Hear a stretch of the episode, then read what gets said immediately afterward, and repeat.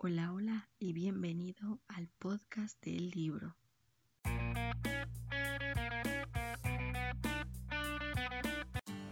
Hola a todos y bienvenidísimos a otro programa, sí, del podcast del libro. Si a ustedes les gusta todo esto que tiene que ver con reseñas, algunos comentarios de libros, por ahí una que otra recomendación o una que otra advertencia, por si en una de esas quieren leer un libro y no saben bien si es para ustedes y demás, bueno, aquí les voy a estar platicando justamente de estos temas. Por lo que, bueno, si les gusta todo esto, no dejen de seguir el programa. Dicho este asunto, pues sí, hoy toca hablar sobre un libro que este, justamente me leí ahora sí que antes de que empezaron las vacaciones, pero no les había podido traer. Entonces sí se los traigo. No voy a explayarme un montón porque es uno de los libros que usualmente eh, dejo más como para TikTok. De todos modos, quería nombrarles esta serie y en especial este libro porque la verdad es que siento que de aquí la historia va a despegar y se va a poner bastante buena. Si ustedes no me ubican, lo de la serie de Dragones Lores de Valtier, bueno, esta serie está siendo, bueno, estaba siendo este, escrita por la autora L. Smith. Sin embargo, este, pues hasta el momento he estado revisando, he estado buscando y me parece que la serie, eh, no sé si cayó como en pausa o qué onda, pero ahorita nada más tiene como ocho, me parece ocho o nueve libros y hasta ahí, o sea, no han sacado más. Entonces no sé si la dejó en pausa y se está enfocando en otras cosas o simplemente ya terminó la, ahora sí que todo, todo lo que son los libros, ¿no? Ya les voy a estar checando. De todos modos, el libro del que les voy a hablar hoy es el 4, Emboscando a Ariel, así es. ¿De qué va este libro? ¿Qué podemos encontrar en él? Y más importante, ¿por qué se los traigo? ¿Por qué les estoy comentando del mismo? Bueno, vamos a platicar un poco sobre Emboscando a Ariel. Pero antes de comenzar, para que se den una idea de qué onda con, con Dragones Lores de Valtier, rapidísimo les platico. Eh, primero, cuando yo estaba, ya ven que había terminado hace, ¿qué será?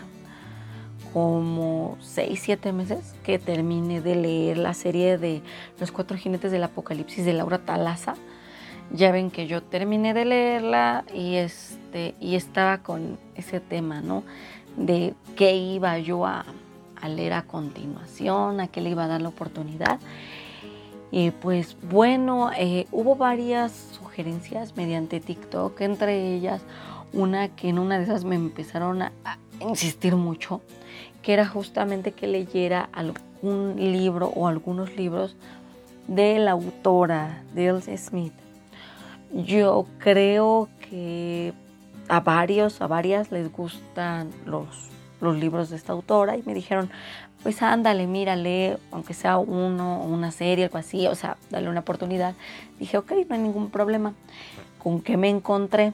Bueno, Dragones Lores de Valtier es una fantasía erótica. Ojo, desde ahorita se los estoy comentando.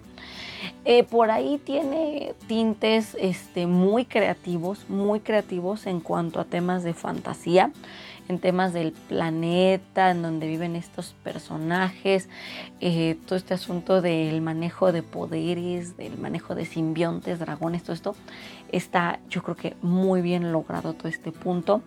Sin embargo, lo que me llamó la atención es que esta no es una fantasía pura, sino que es una como mezcla eh, fantasía ciencia ficción. Y aun y cuando podemos encontrar en efecto eh, ciertas escenas subiditas de tono, no son abundantes dentro de la trama. O sea, sí ayudan a que los personajes, bueno, muestren lo que es el afecto y demás, pero ya de ahí a que interfieran directamente con trama central o algo así, lo cierto es que no. En ese aspecto yo lo agradecí mucho porque ayuda a que uno pueda llevar el hilo de la historia sin perder, así que sin perderte mucho por el tema, les digo, pues de estar distraído, ¿no? Con otras cosas. Ahora sí que como dijeron es como en el fantástico, pues sí, básicamente. Entonces, eh, cuando leí el primer libro, eh, me gustó, no me resultó malo. Entonces yo seguí con las lecturas Y eh, si les soy completamente honesta, el primero y el segundo libro, o sea, sí me gustaron, pero no así que hay un montón. Es más, el primer libro no me pareció malo, pero el segundo sí me resultó un tanto eh, medio chocantillo, medio monótono, no sé, o sea, no terminó de convencerme. Si, si le soy sincera, no me terminó de convencer. Entonces, por lo mismo, pues bueno, yo agarré y estaba dudando, estaba dudando sinceramente si seguir leyendo o no. Eso hasta que llegué al tercer libro. El tercer libro, ese sí me gustó bastante. Y dije, pues a ver cómo me van a superar el tercero, porque la verdad es que está muy bueno. Este cuarto no lo supera, pero tampoco se pone debajo de él. O sea, hasta eso se mantiene muy bien, ¿no? Muy a la par de los dos. Les digo, tampoco me voló así un montón la cabeza, no decir, ¡wale, qué genial! Pero sí tiene mi atención al grado de que estoy dispuesta a seguir leyendo la serie de libros a modo de comprender qué onda con estos personajes y con sus historias. Ya les había hablado en videos, bueno, en programas anteriores y también en videos de TikTok, de YouTube, sobre la serie de Dragones Lores de Valtier. Entonces, nada más aquí me voy a centrar en la pareja de Ariel y de Mandra, que son los que se supone llevan la batuta en la trama. Y le digo se supone porque, bueno, seguimos viendo la intervención de los protagonistas de los libros pasados. Ah, no tan fuerte, no se muestran tan fuertes como, los, como estos dos, pero de todos modos, pues sí, todavía se ven. Entonces, eh, puede haber ahí una que otra confusión. Si ya no se preocupen, lo que pasa es que acuérdense que esta serie de dragones lores de Valtier tiene que ver justamente con hermanos, ¿no? Son hermanos y son eh, dragones guerreros. Entonces, por lo mismo estamos viendo, se podría decir que la historia de un hermano en, en un, ahora sí que en un libro diferente. Como les digo, aquí estamos viendo la historia de Ariel Ham, una chica que, bueno, eh, también fue abducida junto con el resto de las muchachas que han estado saliendo a lo largo de la historia. Sin embargo, ella, eh, aún y con todo lo que ha ocurrido, no se siente que haya perdido un montón de cosas al haber abandonado la tierra. O sea, al hecho de que se la llevaran, no, no lo siente tanto. Sí siente cierta, bueno, lógicamente se siente mal por el papá de Trisha, la protagonista del el tercer libro, porque ese hombre, lo cierto es que siempre ha estado para ella y para su hermana. Pero como ella y su hermana, nada más, ahora sí que es literal, son dos contra el mundo, pues lo cierto es que Ariel ahí pues no tenía mucho problema porque como Carmen, su hermana, fue con él, pues dijo, ok, mientras esté mi hermana no hay tanta bronca. Sin embargo, cuando esta mujer llega a, a y conoce a Mandra, pues lógicamente las chispas empiezan a saltar, porque no solo nota en él a, un hombre digno de, de de proteger, de, amar, de estar para él, sino también ve a una persona que suele ser mm, temida, suele ser este... Ahora sí que en cuanto a emociones se le suele relegar, ¿no? Por el tema de que se ve demasiado intimidante como para pensar que podría llegar a tener, y eso entre comillas, ¿eh? que podría llegar a tener este, ahora sí que emociones muchísimo más complejas. Y qué triste, ¿no? Pero ella lo descubre y no solo eso, sino que también está dispuesta a estar para él, ayudarlo, eh, como les digo, proteger también esa parte de él. Y él a su vez también nota en Ariel a una chica que no tiene miedo de lo que es él, de lo que él representa, de los demonios internos que carga. Entonces esto me gustó mucho. Ojo, Manda tal vez no tiene tanto pasado turbulento como su hermano Creon. Pero de todos modos, el hecho de que se le presente como un guerrero tan grande, o sea, tan fuerte y demás, pues sí, hace que entiendas el por qué al principio su renuencia a, a acercarse un poco más a Ariel. De todos modos, me gustó mucho la química entre ellos. Lo cierto es que la autora maneja muy bien lo que es este, la descripción de cómo ellos este, tienen esta interacción entre ellos, también de cómo ellos interactúan, uh, ahora sí que cómo se muestran a los demás. También por ahí en los diálogos se nos revelan algunas cosillas importantes que tienen que ver justamente no solo con la trama central, no este tema de la traición del tío y todo este asunto, sino que también en las mismas en los mismos diálogos podemos ver este tanto diálogo externo como diálogo interno. Podemos ver cómo ellos este, a base de ciertos tics o de ciertas este, actitudes y demás, pues dan a notar ¿no? su, su parecer, su sentir y todo lo que está girando alrededor de ellos, cómo los está afectando. Entonces, sí, eh, les digo, en cuanto a diálogos, descripción, está muy bien logrado, la autora hace muy buen trabajo. El estilo del libro es súper sencillo, ritmo muy fácil de pescarlo, muy fácil de empezar a leerlo. Entonces les juro que ahí no van a tener mucho problema al momento de entender la historia, de llevarla. No, eh, la verdad, ahí no van a tener mucho inconveniente. Eh, ahora, digo, en cuanto a personajes, lo cierto es que Ariel y Mandra, les digo, tal vez no se muestran tan fuertes, por ejemplo, como Abby y Soran, pero, pero aún así me gusta, ¿no? esa interacción entre ellos y cómo poco a poco van mostrando esa, mm, esa interacción que los lleva a algo más romántico.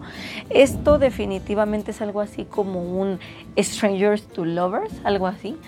Pero está bien llevado, lo cierto es que la autora hace un buen trabajo, entonces sí les recomiendo que le echen un ojo en ese punto a los personajes. Eh, sí, están entretenidos, están interesantes y llevan a muy buen puerto la historia. En cuanto al resto de los personajes, lo cierto es que pues no hay mucho que decir en ese tema. Eh, como les digo, siguen saliendo algunos de los protagonistas de los libros pasados, pero ellos pues sí no, no, no caen en el tema de llegar a apropiarse de lo que es la la historia de estos dos.